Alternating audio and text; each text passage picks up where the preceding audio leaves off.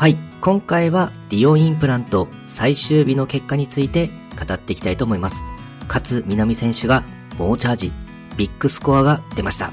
まずは注目となる渋野日向子選手についてですが、67の4アンダー、通算6アンダーで17位という結果になりました。1番ホールでボギー発進となってしまいますが、2番ホール、3番ホールで連続バーディー、さらに5番ホール、6番ホール、7番ホールで3連続バーディーで巻き返していきます。前半は4アンダーの32で折り返していきます。後半、10番ホールでは微妙な距離のパーパットを決められずボギー。11番ホールパー3でも短いパーパットを外してしまいボギーとなってしまいます。ただ16番ホール、17番ホールと連続バーディーで取り戻していき、7バーディー4ボギーというプレー内容でした。プレーを振り返っては、バーディーがたくさん取れたけど、ボギーの数も多かったので、悔いが残る4日間だと思う、とコメントしており、次の試合に向けては、去年はいいところで戦うことができた試合なので、いいイメージを持ちつつ、今の自分にできることを頑張りたい、と意気込みを語っていました。初日に大きく出遅れて予選通過は大丈夫かという心配もあったのですが、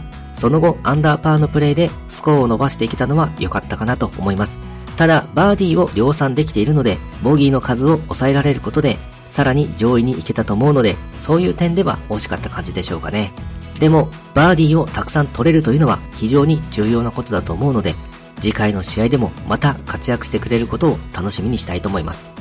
そして、勝みなみ選手についてですが、63の8アンダー、通算10アンダーで7位タイという結果になりました。3番ホールでバーディーが先行し、5番ホール、6番ホール、7番ホールと連続でバーディーを重ね、8番ホールではロングパットを沈めて4連続バーディーとします。前半は5アンダーの31で折り返していきます。後半、11番ホールパー3ではティーショットをチャンスにつけ、スライスラインを読み切りバーディー。12番ホールでは2打目をチャンスにつけ、微妙な距離のパットを決めてバーディー。16番ホールパー5では2打目をグリーンエッジまで持っていき、パットでアプローチをするも少し微妙な距離が残ってしまったのですが、返しをしっかり決めてバーディー。8バーディー、ノーボギーというビッグスコアが出ました。プレーを振り返っては、前半はバーディーがたくさん来て流れに乗れて、ショットも安定してバーディーチャンスも多かった。後半はバーディーチャンスを外してしまって残念だったが、良いラウンドができた、とコメントしており、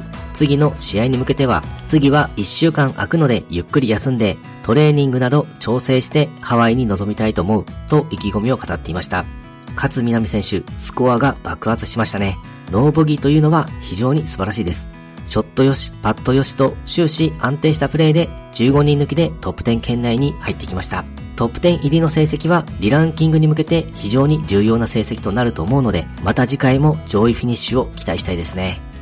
日本勢の選手の結果についてまとめてみます。勝南選手は通算10アンダーで7位タイ。畑岡奈々選手も通算10アンダーで7位タイ。3バーディー2ボギーというプレー内容でした。最終日はスコアを1つ伸ばしてという結果でした。連覇のチャンスがあっただけに決勝ラウンドにスコアを伸ばせなかったのは非常に惜しかったですね。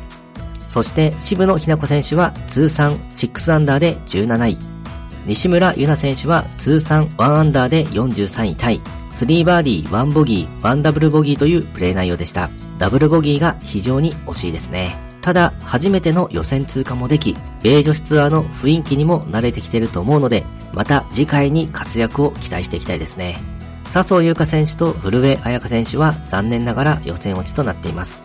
はい、今回はディオインプラント最終日の結果について語ってみました。今回もゴルフの話がたくさんできて大満足です。それではまた。